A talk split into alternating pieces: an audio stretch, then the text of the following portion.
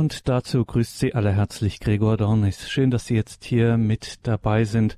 Unsere Sendung ist übertitelt mit missionarisch Christ sein. Wie kann man ein missionarischer Christ sein?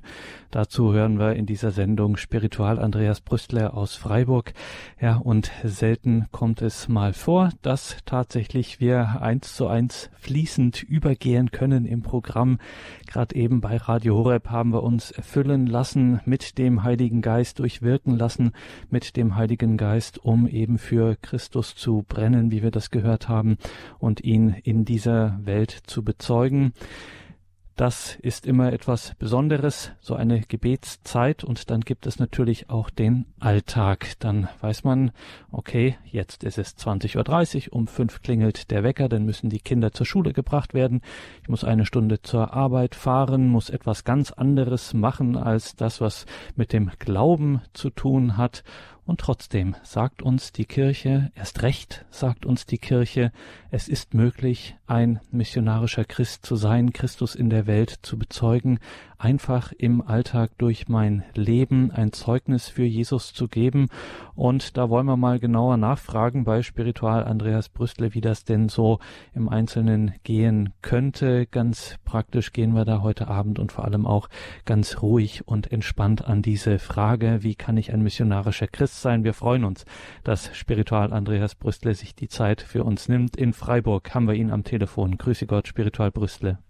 Grüß Gott, Herr Dornis. Grüß Gott, liebe Hörerinnen, liebe Hörer. Schön, dass wir heute Abend wieder zusammen sind. Ja, danke, dass Sie sich die Zeit nehmen, uns ein bisschen diese Frage auch betrachten. Es ist ja nicht so ganz einfach, gerade in unserer Zeit, dass sich Menschen für den Glauben ansprechen lassen, spiritual Brüssel, missionarisch zu sein als Christ. Das möchte Menschen mit Jesus Christus in Kontakt bringen, ihnen die Möglichkeit geben, ihm zu begegnen, werbend und einladend dann so zu leben, dass das tatsächlich auch mein Christsein ansprechend ist für andere. Jetzt stellen wir Ihnen die eine Million Preisfrage. Wie geht denn das?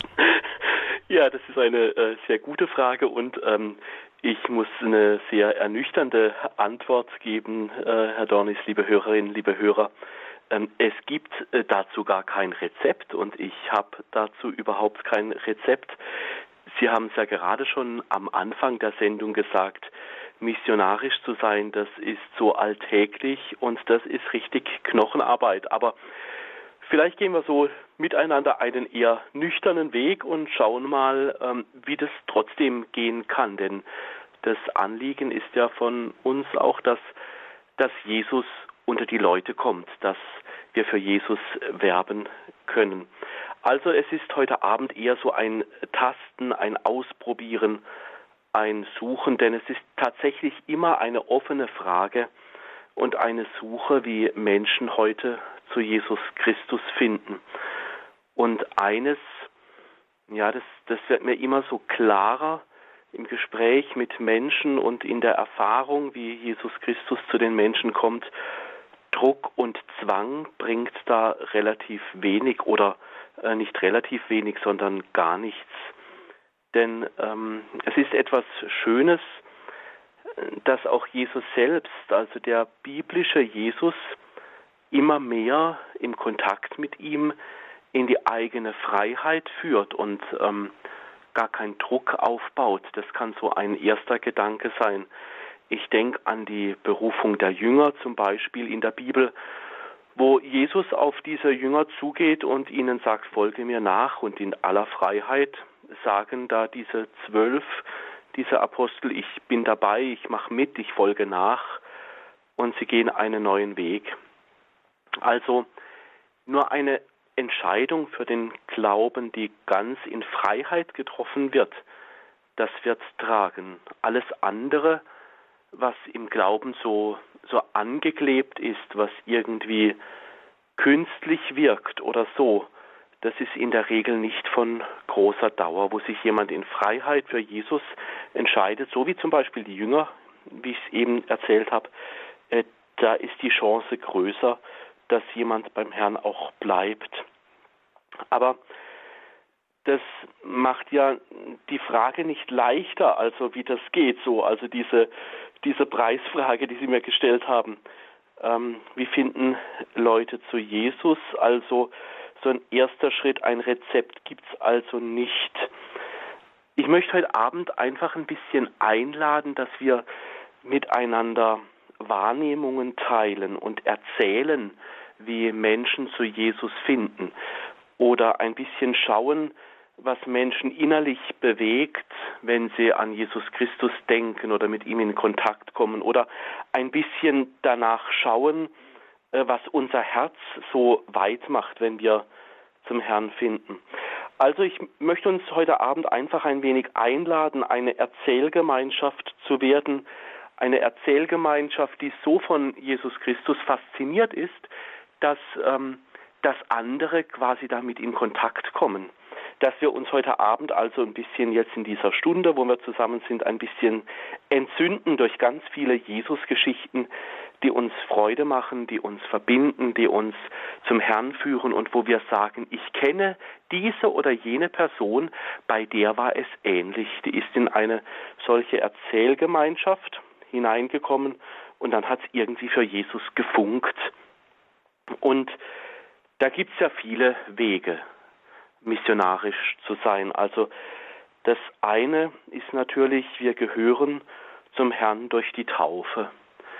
Und die meisten von uns, also das nehme ich jetzt einfach mal an, so heute Abend, die meisten von uns, die wurden so als kleines Kind getauft. Ich übrigens auch, so als kleiner Knirps wurde ich getauft. Aber ich denke an ganz viele Glaubensgeschichten, wo Erwachsene zum Glauben gekommen sind und die gesagt haben, wenn ich mit denen so spreche, die sind irgendwo in eine Gemeinde gekommen oder die haben Menschen kennengelernt.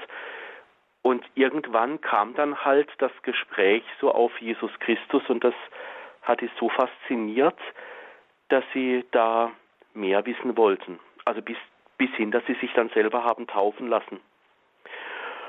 Oder ich denke, viele sind an den Glauben gekommen zu Jesus Christus durch die Familie, also durch eine gute christliche, durch eine gute katholische Sozialisation, also so, dass man halt den Gottesdienstbesuch gepflegt hat, die, das Kirchenjahr mitgefeiert hat. Da gibt es ja viele Wege. Oder ich finde, ein spannender Ort missionarisch zu sein, auch die Gemeinde. Also da, wo die Zahlen, wo man immer so sagt oder auch mm, ja, sieht, dass die Zahlen der Gottesdienstbesucher oder der Gemeindemitglieder zwar zurückgehen, aber auf der anderen Seite auch wieder neue Leute andocken.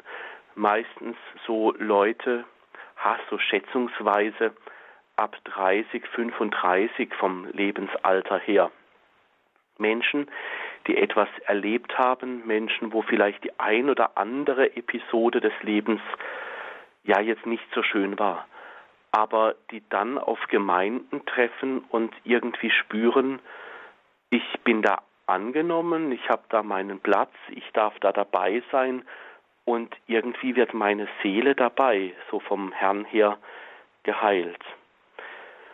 Oder ein anderer Kontaktpunkt, ich denke da an biblische Texte. Ich habe das kürzlich selber in einer Stadt erlebt. Ich war da unterwegs und plötzlich drückt mir jemand einen Bibeltext in die Hand und äh, sagt zu mir so, ich habe die Person gar nicht gekannt, sagt zu mir, du bist von Gott geliebt.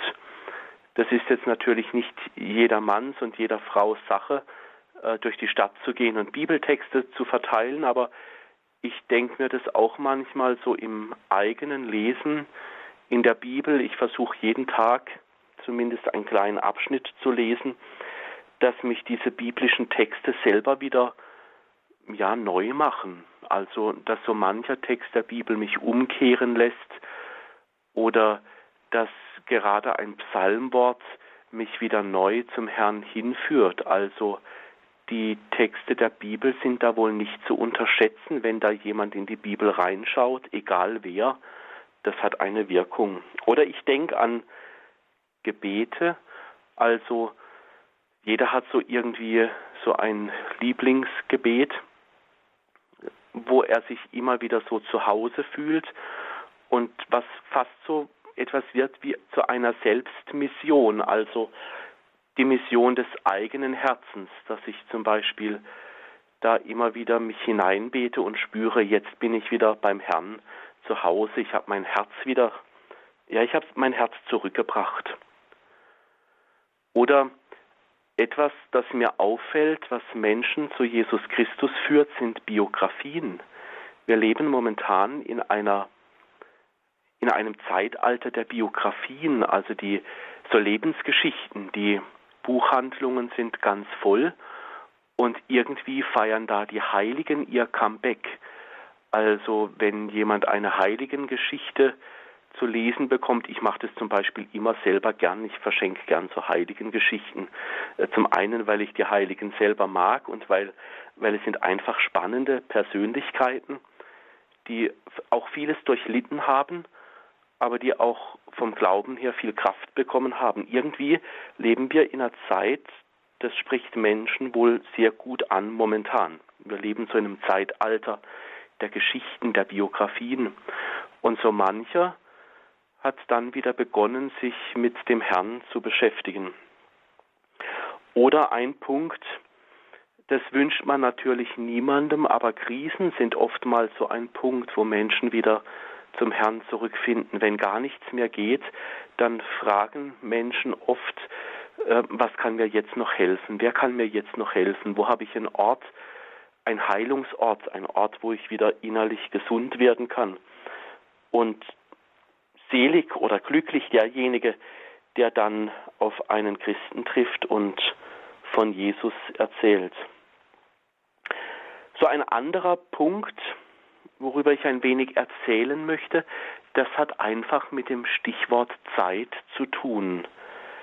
Also Zeit zu haben oder Zeit zu verschenken, das scheint wohl im Blick auf so missionarisch tätig zu sein eine ganz große Rolle zu spielen. Denn wer hat denn heute schon Zeit? Wer setzt sich denn heute noch zu jemandem und hört zu?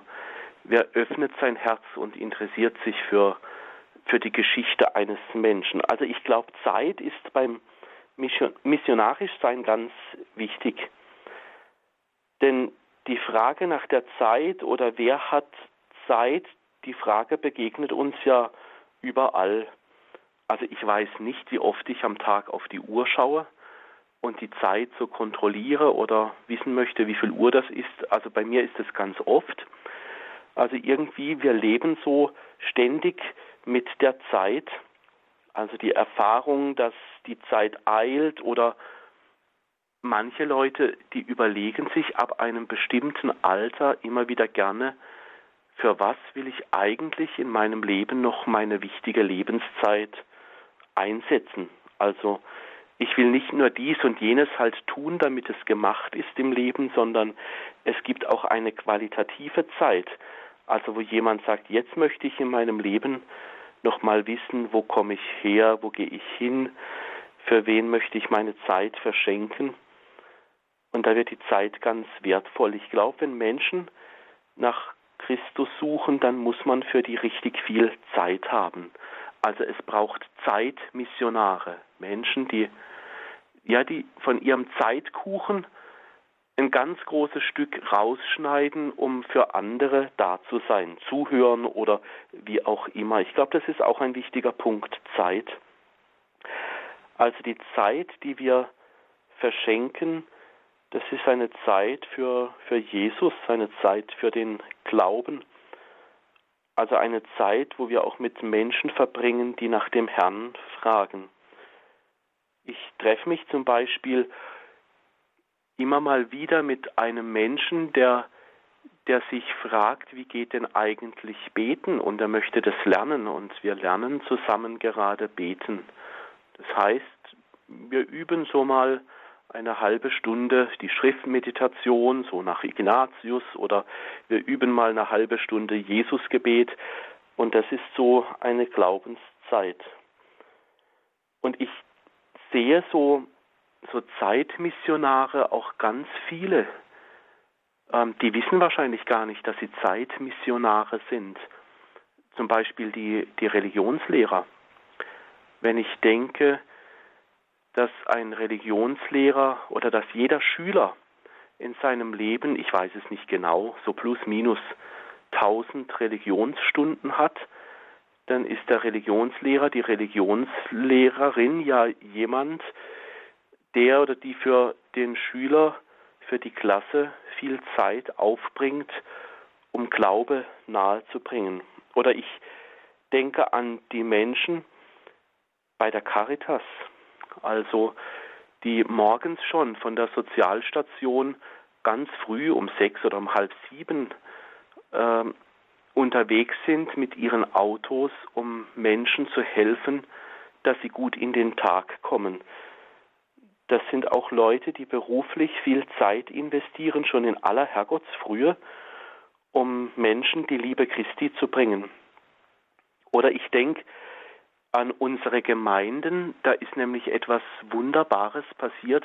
Noch nie hatten wir in der deutschen Kirche so viele Ehrenamtliche, die Zeit und Glauben investieren in ihrer Freizeit. Also laut Statistik ist die Zahl war noch nie so hoch in der deutschen Kirchengeschichte, wo sich so viele Menschen für den Glauben einsetzen und den Glauben weiter können. Und nicht zu vergessen, wer auch viel Zeit verschenkt, das sind die, die krank sind und nachts nicht schlafen können, die dann immer mal wieder erzählen, ich bete dann irgendwie zum Beispiel, wie zum Beispiel über Radio Horeb, dann den Rosenkranz mit oder ich nehme, wenn ich nicht schlafen kann, an einer Gebetszeit teil oder ich fange selber an, den Rosenkranz zu beten und denke dabei an die vielen anderen Menschen, die jetzt auch nicht schlafen können. Also da gibt es viele Zeitmissionare. Ich möchte noch so vielleicht einen Blick in die Bibel machen, ähm, was da so gesagt wird über die Zeit. Da gibt es die Psalmen, das sind die Lieder im Alten Testament, von denen gibt es 150 und im Psalm 90, im Vers 12, da gibt es einen Satz, unsere Tage zu zählen, lehre uns, damit wir ein weises Herz erlangen. Also da ist einer, der will lernen, das ist das Anliegen des Beters. Also ein Beter will lernen. Er will lernen, mit der Zeit, die er hat, gut umzugehen, damit in dieser Zeit, die er verschenkt, viele Menschen etwas von Gott erfahren, indem er für die da ist, die Sorgen haben oder die nach einer Perspektive in ihrem Leben suchen. Lernen weise zu sein, heißt es in diesem Psalm 90, Vers 12. Also vielleicht ist es das, wo Menschen für sich so eine Hauptüberschrift oder eine Lebensbotschaft erkennen, wo sie dann sagen, ich will in meinem Leben Geduld üben oder ich will in meinem Leben die Liebe Gottes weitergeben oder ich will in meinem Leben so da sein für Menschen, wie es der Herr getan hätte und getan hat, also in der Pflege oder in der Sorge um andere, also Leute, die ihren Glauben umsetzen. Manchmal passiert es ja ohne, dass das jemand merkt. Also ich denke mir oft, um es mit Chiara Lubich zu sagen, da begegnet uns der verborgene Jesus. Da tut mir also jemand etwas Gutes, ohne zu sagen, dass er das von Jesus her motiviert tut, aber irgendwie macht es diejenige, derjenige ganz versteckt, ganz geheim, aber in der Art und Weise von Gott. Ein anderer Psalmvers möchte ich auch noch sagen, das ist also von den 150 Psalmen, der Psalm 35, Vers 16. Dort heißt es, meine Zeit steht in deinen Händen. Das betet da auch ein frommer Mensch. Und das ist einer, so erzählen diese und sagen diese, die sich mit den Psalmen im Alten, im Alten Testament äh, beschäftigen, das ist jemand, der betet Vertrauen um die Heilung. Also das ist die Situation, da ist jemand von der Seele her verletzt, also traurig, und dieser Psalm gilt so als ein Vertrauenssprung. Also jemand soll neu vertrauen lernen und springen quasi in die Zukunft, also so innerlich, so geistlich. Ich glaube, das ist auch jemand, wenn mir jemand ins Leben hinein hilft, das ist so ein Vertrauensmissionar, der einfach ermuntert, geh weiter, der sagt, lass den Kopf nicht hängen, der sagt, ich helfe dir, der sagt, wir überlegen was gemeinsam, der sagt, ich verlasse dich nicht. Letztliche Sicherheit, und wahrscheinlich haben wir das alle schon erlebt, wir sind auf diese Missionare des Vertrauens angewiesen, denn letzte Sicherheit bietet uns das Leben nicht. Wer weiß denn schon, was morgen sein wird? Da kann viel passieren. Menschen also, die Vertrauensmissionare sind, die so viel Glauben haben, dass sie sagen, ich kann davon anderen etwas abgeben. Solche Leute, die, die brauchen wir und die strahlen auch etwas aus. Und das sind die, die Menschen, die auch Sehnsucht wecken. Also wenn mich jemand aufbaut und sagt, steh auf und ich helfe dir auf und geh weiter und probier's nochmal, da wird in vielen Menschen die Sehnsucht nach Zukunft geweckt. Solche Vertrauensmissionare, das sind vielleicht auch solche Menschen, die nicht schlecht über andere reden. Ich habe kürzlich äh, im Radio äh, eine Sendung gehört, da hieß es, dass der Durchschnittsdeutsche am Tag etwa nur zwei Minuten etwas Wesentliches von sich gibt. Der Rest ist reine Organisation oder halt nicht so wichtig. Oder halt äh, bei der Analyse äh, dieser Sprecheinheiten am Tag, dass, dass ein Großteil auch davon geprägt ist, dass wir Menschen einfach schlecht übereinander reden. Vielleicht ist ein Missionar des Vertrauens, der für Gott wirbt, einer, der nicht, der nicht permanent schlecht über andere redet. Oder dass das vielleicht ein Mensch ist, so einer im Sinn dieses Psalm 35, der der Menschen groß sieht, es gibt ja Menschen, die machen andere immer klein, die müssen immer alles kontrollieren, die müssen immer alles besser wissen. Ähm, dass vielleicht der Vertrauensmissionar einer ist, der, der jemandem Mut macht, dass er sich groß sehen darf. Also, dass jemand Zeit verschenkt, dass jemand in den Händen Gottes daheim ist. Oder vielleicht ist es auch einfach, dieser Vertrauensmissionar, ein wenig Geduld, wenn einen der Nachbar äh, anzeigt, wenn man halt schon wieder falsch parkt, dass man da nicht schlecht über den denkt, sondern vielleicht für ihn betet. Oder dass die Person, die einen Fehler gemacht hat in seinem Leben, dass man da sagen kann, ausgehend von diesem Psalm, klar, diese Person hat einen Fehler gemacht, einen großen Fehler, aber ich möchte helfen, dass die Person sich gewertschätzt fühlt und sich nicht klein fühlen muss. Ich denke auch an diese Vertrauensmissionare, die, die einfach ähm, aus guter Tradition und guter Gewohnheit zur Kirche gehen. Also auch solche, die sagen, ich will dort im Gottesdienst meine Kraft schöpfen. Und ich glaube, auch wenn diese Kirchgänger vielleicht nicht immer so die großen Missionare sind, sie sind es aber dennoch.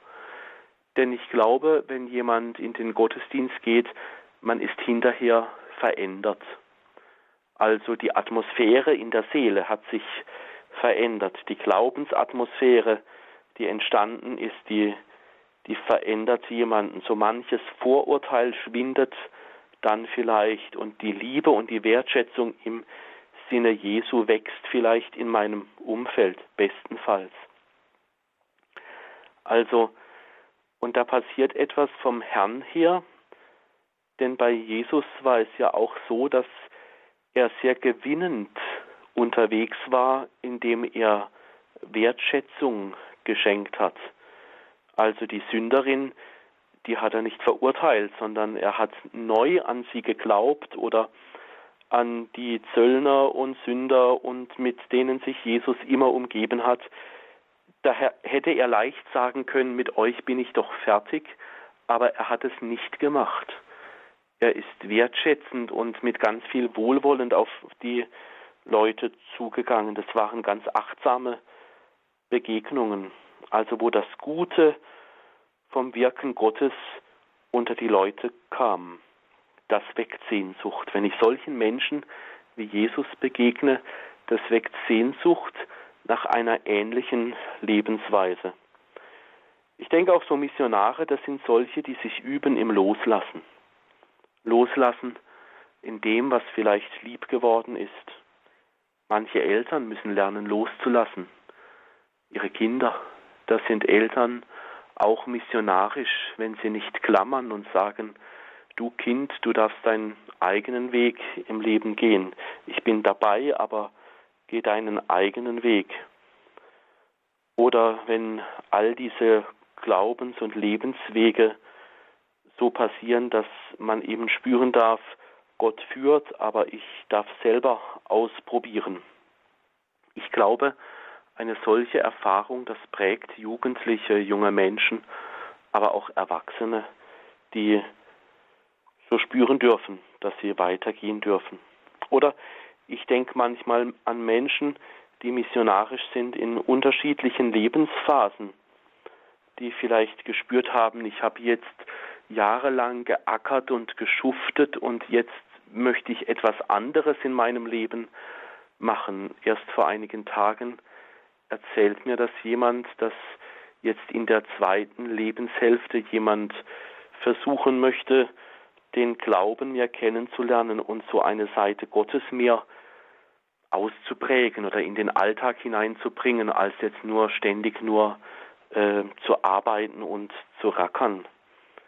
Ich denke an diese Missionare des Vertrauens oder die Missionare, die Zeit verschenken, wenn Leute Verantwortung füreinander übernehmen und sagen, du bist mir nicht egal, ich stehe zu dir und ich, ich bin bei dir und du kannst auf mich zählen.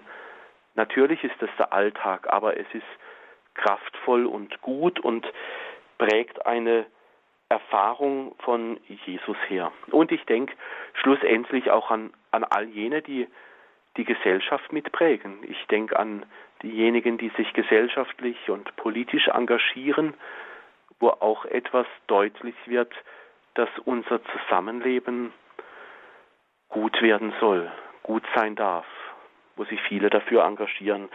So viel vielleicht mal als also ein paar erste Gedanken und Geschichten, die ich jetzt erzählt habe. Spiritual Andreas Brüstle, ihn fragen wir heute in dieser Sendung, wie kann ich missionarischer Christ sein? So viel haben wir jetzt bis jetzt schon mal in dieser Sendung gelernt mit der Frage, wie kann ich missionarischer Christ sein? Auf jeden Fall an jeder Stelle, wo ich, wie man früher sagte, hingestellt bin. Unser ganzer Alltag kann voll davon sein und kann zu einem missionarischen Zeugnis werden. Wir sprechen gleich noch weiter über diese Frage, wie kann ich missionarischer Christ sein, dieser Sendung mit Spiritual Andreas Brüstle. Jetzt machen wir erstmal ein bisschen Musik und lassen das mal ein bisschen nachklingen, was wir gerade gehört haben.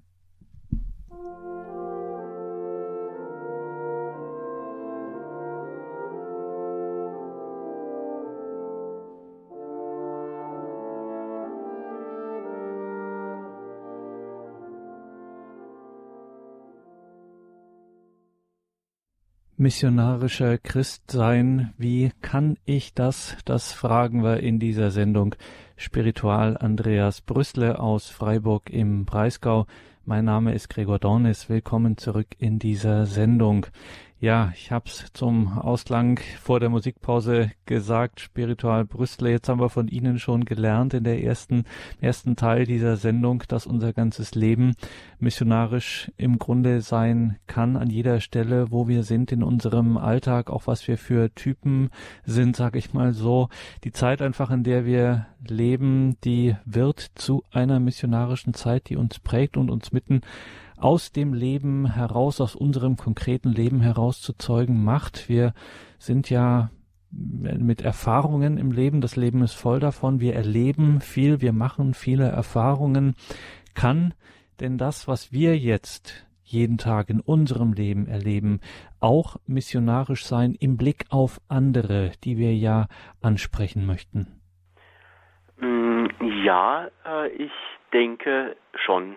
Also ein ja, ein eindeutiges Ja. Denn ähm, wir machen ja jeden Tag ganz viele Erfahrungen, also von morgens bis abends. Wir werden durch Erfahrungen jeden Tag reicher. Also täglich wachsen wir mit dem, was wir jeden Tag erfahren und wir wachsen auch in unseren Glaubenserfahrungen, in unseren religiösen Erfahrungen. Ähm, ja, zum Beispiel, wer in der Bibel liest, täglich oder gelegentlich, oder wer ein Gebetsleben führt, wer sich Zeit nimmt fürs Gebet, täglich oder gelegentlich, der wird an Erfahrung reicher. Denn ich glaube, das, was das Wort der Schrift in uns wirkt und das, was das Gespräch mit dem Herrn ähm, in uns bewirkt, das trägt Früchte. Also ich sage manchmal so immer eine Minute persönlich beten am Tag und ich glaube, man verändert sich schon ganz schnell. Man wächst an persönlicher Erfahrung mit, mit dem Herrn. Da gehen einem einfach diese Gedanken des Glaubens durchs Herz und der Himmel beginnt uns nach, zu, nach und nach zu prägen. Zum Beispiel, wenn jemand betet für einen fremden Menschen oder Menschen, die in Not sind, das wird uns prägen und verändern. Das Gebet bewirkt etwas in uns. Und wir werden dann mit diesen vielen religiösen Erfahrungen oder den Erfahrungen des Alltags auch immer erfinderischer. Wer Erfahrungen macht, wird erfinderisch in der Bewältigung des alltäglichen Lebens. Und so ist es ja auch im, im Glauben. Vieles, was wir tun, da müssen wir vorher mal eine Erfahrung gemacht haben, damit wir wissen, um was es geht. Nicht nur im alltäglichen Leben, sondern auch im Glauben, wenn wir dann um Gott kreisen. Aber es gibt etwas, das fällt uns Christen schwer, das ist echt ein Problem. Äh, das macht uns zu schaffen, nämlich ähm, über unsere Erfahrungen zu sprechen. Da sind wir Christen manchmal nicht die besonderen Helden des Alltags. Also das fällt uns schwer, das, was wir beten, was wir vom Herrn her empfinden, ähm, ins Wort zu bringen. Also ich wünsche mir immer etwas für für uns Christen. Und zwar etwas, das ich von den Autofahrern gelernt habe. Es gibt ja in den Städten diese, diese Clubs, diese Gemeinschaften, diese Carsharing, ähm, Vereinigungen. Also man kann da sich ein Auto anmieten, das steht dann irgendwo auf einem Parkplatz in der Stadt und dann, dann geht man da hin und holt es. Also man teilt ein Auto. Kurz gesagt, man teilt ein Auto mit mehreren Leuten. Und ich denke mir oft, wir bräuchten in unseren Gemeinden so etwas wie ein Glaubenssharing, also ein Glaubensteilen. Wir haben den Glauben und jeder darf davon erzählen, was, was ihm der Glaube bedeutet, wie er in den Glauben hineinfindet, wie jemand im Glauben wächst. Also ich sage mir immer, warum klappt es bei den Autofahrern und bei uns Christen so?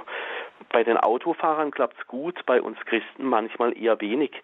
Ich würde mir wünschen, dass dieses Sharing, dieses Teilungsmodell auch beim Glauben teilen ähm, gut funktionieren würde in unseren Gemeinden. Also mitteilen, erzählen aus dem eigenen Leben, was ich vom Herrn erfahren habe. Was mich bewegt hat, das bewegt sicherlich auch andere und inspiriert andere. Warum bin ich Christ? Warum lebe ich als Christ? Was mir wichtig ist, das kann für andere auch zum Zeugnis werden. Oder warum gehe ich am Sonntag zur Kirche oder, oder was bedeutet mir der, der Sonntag? Also, und ich glaube, das muss gar nicht so arg gescheit passieren mit guten und gescheiten Worten. Ich glaube, je einfacher die Worte sind darüber, desto, desto besser. Ich erlebe oft Menschen, die wenn sie vom Glauben anfangen zu sprechen, dann unheimlich kompliziert werden. Also die verwenden dann viele, äh, viele Fremdwörter oder sagen dann, was sie alles gelesen haben. Das überzeugt mich oftmals gar nicht. Ich sage dann manchmal, wenn jemand so Gescheites sagt, sagt mir die Seite und den Buchautor lesen kann ich selber. Das, ähm, das macht mich innerlich noch nicht so bewegt. Aber wenn jemand mit seinen Worten anfängt, vom Glauben zu sprechen, also ganz unkompliziert, das beeindruckt. Und ich glaube, dieses Glaubenssharing, also Missionar sein, das wird wichtig, weil wir brauchen Weggefährten.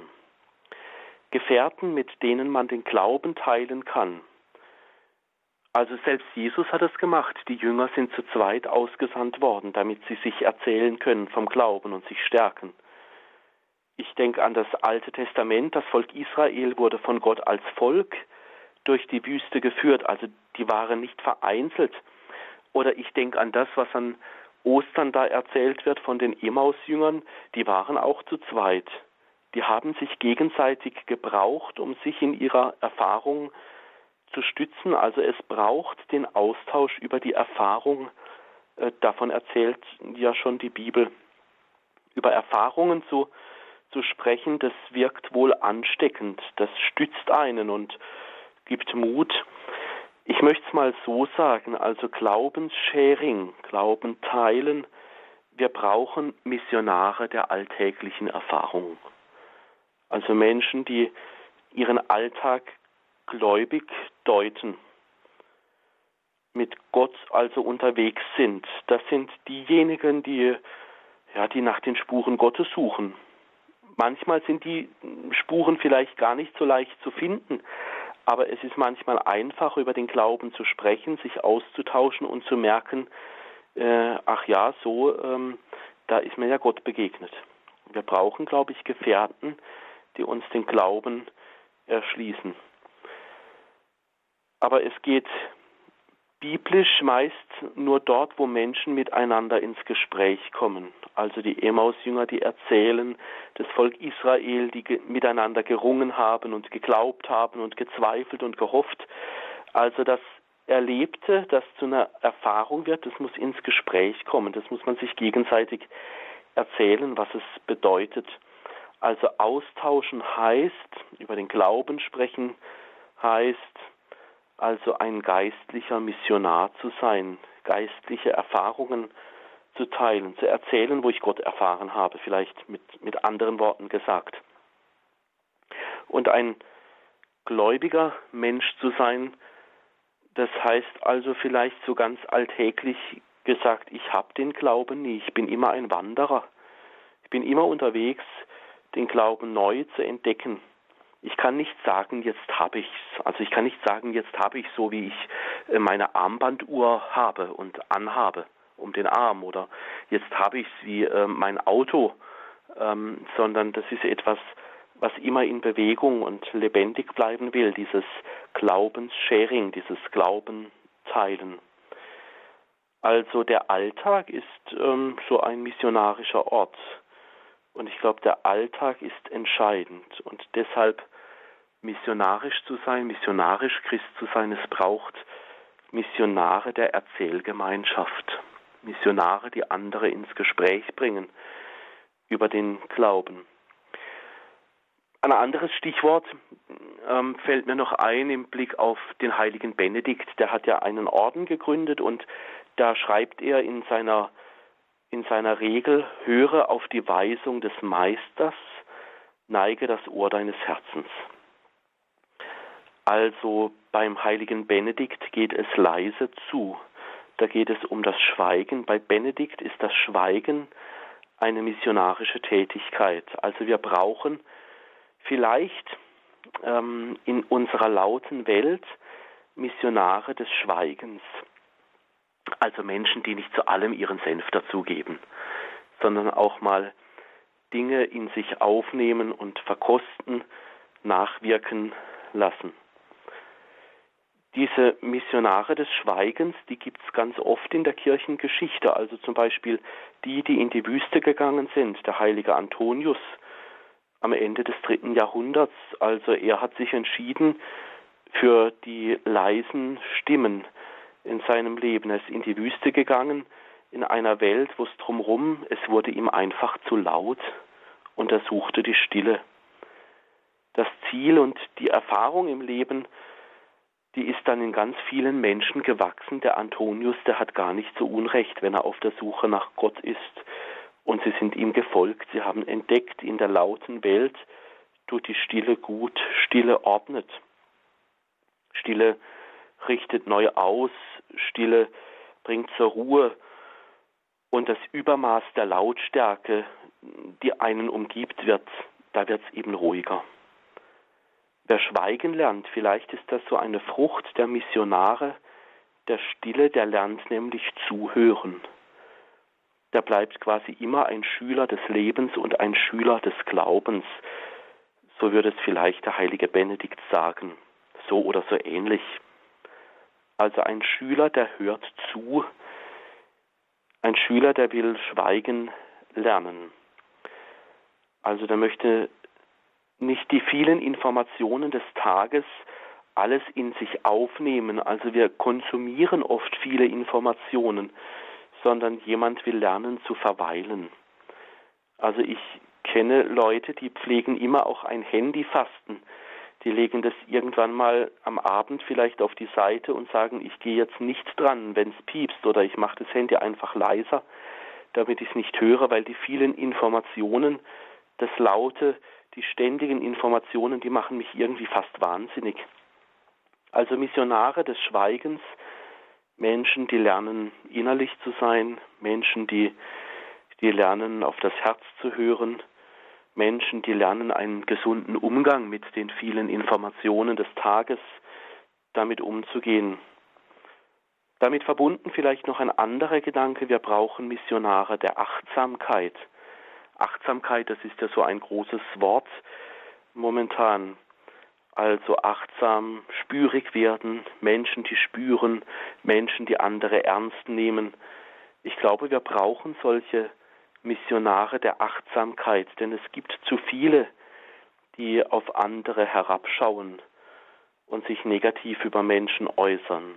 Menschen der Achtsamkeit, das sind diejenigen, die das Leben des anderen ernst nehmen, die sich üben in der Freundlichkeit, dass das Gegenüber aufblühen darf. Also ich glaube, wir leben auch in einer Zeit, die diese Missionare des Glaubens, der Achtsamkeit braucht, weil viele Menschen lechzen danach, nach solchen Missionaren, die eine ganz neue Lebens- und Glaubensqualität bringen. Vielleicht ist es deshalb so, weil das Zuhören ähm, so schwer geworden ist. Es wird ja alles heute schnell kommentiert und sehr ausführlich. Es braucht Missionare der Achtsamkeit, die sich auch mal hinstellen oder hinsetzen können und zuhören. Das ist Knochenarbeit, ein solcher Missionar der Achtsamkeit zu sein. Ohne Achtsamkeit füreinander kommt, glaube ich, auch keine gute Glaubenskommunikation zustande. Also Glaubenskommunikation meint über, über das, was, was Gott mir bedeutet, was Jesus mir bedeutet, wo ich das Wirken des Heiligen Geistes erfahre, darüber zu sprechen. Die Wege, so miteinander zu sprechen, die sind oft so verstopft. Da ist vieles immer zwischen den Menschen, dass die gar nicht richtig miteinander sprechen können. Zu, zu schnell weiß man über den anderen, wie der tickt. Zu schnell wird geurteilt, ähm, ich weiß ja schon, was du sagen möchtest oder so. Es braucht diese Missionare der Achtsamkeit, die sich bewusst ein wenig zurücknehmen und richtig zuhören können. Beim heiligen Benedikt war das zum Beispiel so, diese Aufgabe des, des Zuhörens und der Achtsamkeit, das war eine Qualität für den Abt, also der Abt, der auf die Brüder hört, der nicht vorschnell selber sagt, was Sache ist, sondern der lange, lange zuhört und dann den Heiligen Geist durch die Achtsamkeit und ähm, das Schweigen herausfiltern möchte. Ich glaube, das wäre so, so mal ein, so ein weiterer Zuweg, weitere Geschichten, weitere ähm, Momente aus dem Glaubensleben, die die etwas aussagen können zum Thema Erfahrung im Alltag und Missionare des Alltags. Und das sagt uns Spiritual Andreas Brüstler aus Freiburg im Breisgau. Es geht um das Thema Mission. Es geht darum, wie kann ich selbst in meinem Leben, in meinem Alltag ein missionarischer Christ sein. Und jetzt mache ich etwas, was ich selten mache. Spiritual Brüstler. Mhm. Ich, wir hatten eigentlich noch weitere Themen vor hier zu betrachten. Ich will es jetzt mit dem Blick auf die Uhr auch einfach dabei belassen. Und wir haben heute von Spiritual Andreas Brüstle so einiges gehört und manches war auch durchaus überraschend. Das hört man nicht alle Tage. Da müssen wir jetzt gleich noch mal drüber sprechen, Herr Spiritual. Ja, wenn wir Herr Spiritual an Mission denken, ich soll ein missionarischer Christ sein, sagt mir die Kirche, sagen mir die Päpste der letzten 50 Jahre ganz intensiv, dann denke ich immer, ich muss mich an die Straßenecke stellen mit einem Megafon und muss laut verkünden, was die Stunde des Heils geschlagen hat oder so. Und jetzt haben wir zum Beispiel von Ihnen sowas gehört wie Missionar der Stille. Es geht tatsächlich. Es gibt, ähm, also wenn ich der einfach, wenn ich so auf mich höre, in mich hineingehe und einfach so ähm, für mich überlege, was ist mein Weg mit Gott? Wie sieht mein Leben mit Gott aus? Und wenn ich das intensiviere, zum Beispiel, wenn ich eben die Stille suche, wenn ich das, äh, also wie im Radio, das ist immer schlecht mit der Stille, da bekommen wir ein Notprogramm nach ein paar Sekunden. Aber äh, wenn ich so ein äh, Leben auch in der Stille führen kann, dann kann das, wie wir bei den, Sie haben die Wüstenväter gesehen, gesehen, kann das tatsächlich auch zum Zeugnis werden, weil Menschen äh, auf diese Erfahrung aufmerksam werden und irgendwie merken, intuitiv spüren, da ist was. Ja, das denke ich auch. Also weil ähm, ähm, die Informationen, die sind schnell geliefert. Ähm, Glaubensinhalte, die sind schnell irgendwie auf den Punkt gebracht, plus minus. Aber die Frage, die spannende Frage ist ja immer, ist es vom Leben, vom Alltag her gedeckt? Ich glaube dann, wenn Menschen spüren, dass das, was jemanden vom Glauben her bewegt, dass das alltagstauglich ist, ähm, dann ist etwas auch ansprechend. Dann weckt es auch eine Sehnsucht, äh, diesen oder einen ähnlichen Weg einzugehen. Ich, also mir fällt jetzt gerade noch der heilige Ignatius ein, also bei seinen Exerzitien, der hat ja das Exerzitienbüchlein so geschrieben und ähm, da sagt er in seinen Vorbemerkungen, da geht es ihm darum, dass Menschen, die, die mit dem, dem Schöpfer, also mit Gott in Kontakt kommen, dass sie ein weites Herz bekommen. Und das ist ja was ganz Alltägliches. Das ist etwas, was man im Alltag, ähm, ja, das merkt man im Alltag, ob jemand ein weites Herz hat oder nicht. Also auch da so, so noch ein Punkt, das, ein weites Herz zu bekommen. Mhm. Ich habe auch an Ihren Ausführungen auch einmal an einer Stelle gedacht, man erlebt das ja häufig, dass gerade Menschen, die vielleicht auch spät zum Glauben gekommen sind, also in Anführungszeichen spät als Erwachsene zum Beispiel, ähm, und dann ganz Feuer und Flamme sind und das unbedingt ja. weitergeben möchten und dann aber allzu oft auch im Alltag die Erfahrung machen, dass Menschen gar nicht aus bösem Willen oder, sondern einfach aus ihrer Freiheit, auch aus ihrem Alltag heraus so nicht wirklich sich dafür äh, auch so begeistern können und sagen, ja, ist ja ganz interessant und ist ja auch schön für dich, wenn das für dein Leben was ist, aber ja, ich habe jetzt doch, bin jetzt anders unterwegs. Ähm, mhm. Vielleicht, äh, dass Sie uns da auch nochmal Mut machen könnten, vielleicht da jetzt nicht gleich, wie man so schön sagt, die Flinte ins Korn zu werfen oder sich davon nicht runterziehen zu lassen. Ja, also ich denke oft, wenn, wenn jemand zum Beispiel ähm, jetzt neu zum Glauben gefunden hat oder, oder ähm, neu ins Beten gefunden hat, ähm, das stimmt schon, da ist ganz viel Feuer dahinter. Also auch ganz viel, ganz viel Liebe und, und ganz viel ähm, Kraft, sich einzusetzen und ganz viel äh, Wille, ähm, für den Glauben etwas zu tun. Und das ist genial.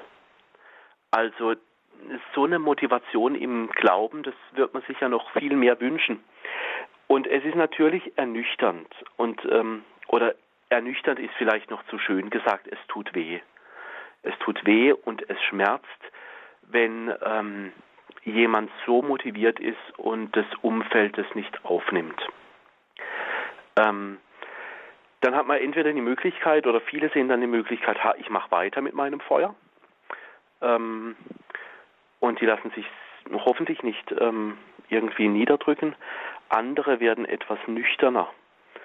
Ähm, ich glaube, es braucht beides. Es braucht Menschen, die, die sagen, ich will das Feuer des Glaubens in einer totalen Lebendigkeit unter die Menschen bringen. Ich will in einer vielleicht in, in so mancher Einseitigkeit ähm, auch äh, überzeugend etwas leben ähm, und von Jesus verkünden. Ich glaube, das ist, das ist bei allen Christen irgendwie so. Wir Christen sind in irgendeine Richtung doch immer auch einseitig. Eine Mutter Teresa, die hatte auch so zwei große Schlagseiten. Das eine war die Liebe zu den Armen und äh, die, die Liebe zu den, zu den Vergessenen. Und die zweite große Schlagseite, also etwas, was sie in ihrem Leben ganz arg ausgeprägt hat, äh, das war die Anbetung und die Liebe zur Eucharistie. Ähm, auf der anderen Seite gibt es auch einen Adolf Kolping, ähm, der, der jetzt sagt, ich muss gucken, äh, dass ich die christliche Botschaft unter das Arbeitervolk bringe. Ich möchte Bildung, ich möchte, dass, dass Leute in der Gesellschaft und in der Politik die christlichen Werte hinbringen. Das war halt die Schlagseite von ihm. Ähm, also ich glaube, es braucht so in irgendeine Richtung, zumindest in einem Punkt bei uns Christen, so ein bisschen, so ein bisschen Feuer, ähm, wo wir spüren, das ist meine persönliche Berufung und die will ich ausleben. Niemand kann alle Bereiche abdecken. Ähm, und in der Regel, zumindest in unserer heutigen Zeit, geht es halt, wenn man so seine persönliche Berufung leben will, immer etwas nüchterner zu. Aber das sage ich mir auch, steter Tropfen hüllt den Stein. Sagt Spiritual Andreas Brüssel in unserer heutigen Sendung, in der wir gefragt haben, wie kann ich missionarischer Christ sein? Es waren erste erzählende, tastende Annäherungen daran und wir haben eine ganze Menge gelernt, eben aus dem, aus den, ja, Geschichten, aus den Erfahrungen, die wir im Leben machen. Die sind immer die lehrreichsten. Danke, Spiritual Brüstle. Wir werden an diesem Thema auf jeden Fall dranbleiben für heute. Vielen Dank für Ihre Gedanken und dass Sie hier auch Rede und Antwort standen. Danke auch Ihnen, liebe Hörerinnen und Hörer, fürs Dabeisein. Sie müssen jetzt dranbleiben, wenn wir um 21.40 Uhr wir gehen gar nicht so weit weg von Freiburg. Wir gehen aus dem Badischen nach Oberschwaben, genauer nach Heiligkreuztal zum Monsignore Burkhardt. Mit ihm beten wir dann die komplett um 21.40 Uhr. Dominik Bobinger hatte die Regie in dieser Sendung und wird sie auch weiter jetzt durch den verbleibenden Abend hier bei Radio Horeb und Radio Maria begleiten. Mein Name ist Gregor Dornis. Danke Ihnen allen fürs Dabeisein und Spiritual Brüstle, Sie lassen wir natürlich nicht gehen, ohne dass Sie nicht zu, zum Schluss der Sendung für uns gebetet haben und den Segen gespendet haben. Das tue ich sehr gerne. Dann lasst uns beten.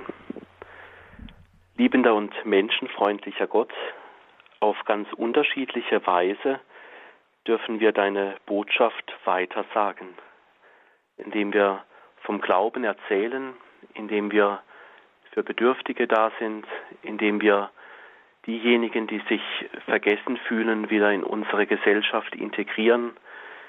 Wir dürfen deine Botschaft verkünden, indem wir eine Gebetsgemeinschaft mit dir pflegen. Und wir dürfen jetzt unseren Glauben teilen, ein Glaubenssharing machen über Radio Horeb.